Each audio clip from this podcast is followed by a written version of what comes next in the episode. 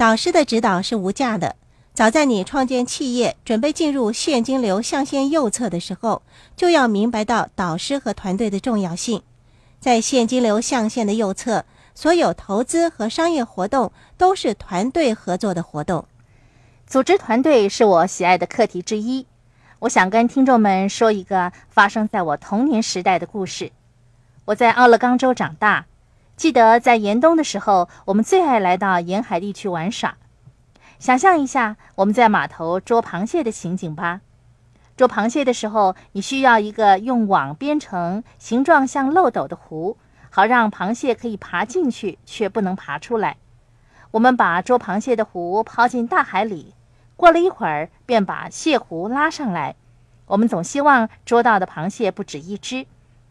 壶里有多少螃蟹是非常重要的。如果你捉到的螃蟹只有一只，你便要把它留在湖里。如果你捉到的螃蟹超过一只，你便可以把它们拿出来放进盒子里。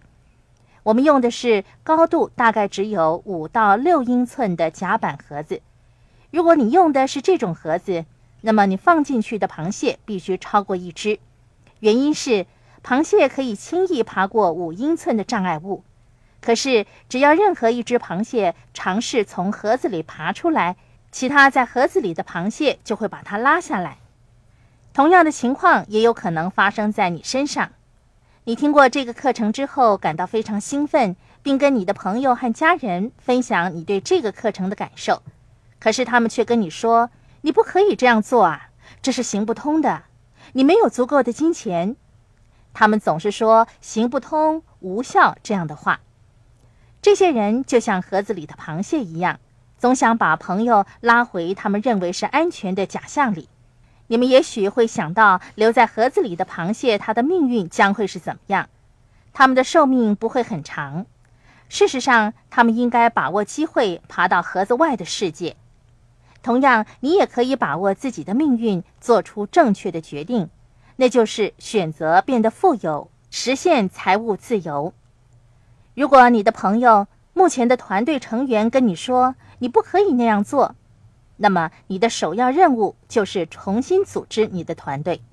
你要选择一些支持你、协助你迈进现金流象限右侧的团队成员，而不是那些阻碍你的人。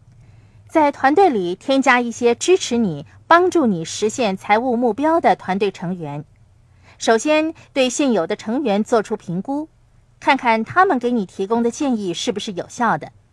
当你确定需要加添那些新成员之后，在挑选的过程中，看看他们的经验和才能，以及是否具备一些特有的技能。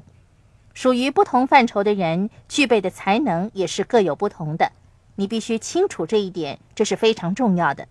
假设你打算聘用一名律师，在挑选的过程中，你可以问他们有没有从事过你想做的事情，有什么心得和意见。你不会愿意花钱给他们去学习你想做的事情吧？你聘用他们的原因是希望他们能够运用丰富的经验和知识，协助你做你想做的事。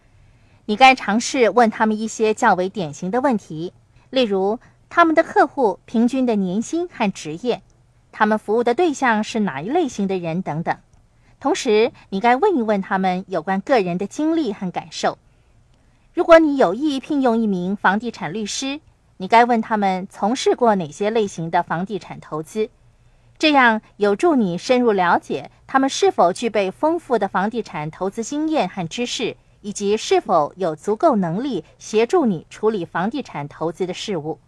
也许你有意聘用本身没有投资过房地产，却精通房地产税法的税务顾问。你认为他所具备的专业知识已经足够给你提供协助？你有没有想过，要是他能够付诸实际行动，具备专业知识之余又有丰富的投资经验，对你来说那不是更好吗？在建立团队和选择成员之前，我建议你多花一点时间想一想你的财务计划以及追求的目标究竟是什么。考虑一下你需要聘用的是哪些范畴的顾问。每个人对顾问的需求都是不同的。我们在课程的第三个部分，第一百四十到一百五十八页，列写了各种各样和来自不同领域的顾问，并提供了一些选择顾问的意见。除了我们所列出的顾问之外，也许你还是需要加添一些额外的顾问。举例来说，如果你计划发展房地产事业，那么你根本没有需要聘用知识产权顾问。如果你计划建立企业，不论是购买特许经营权，还是加入网络销售公司，你也需要聘用一名知识产权律师，确保你知道自己签署的是什么东西。所以，你要清楚知道自己需要的是哪些范畴的专业人士。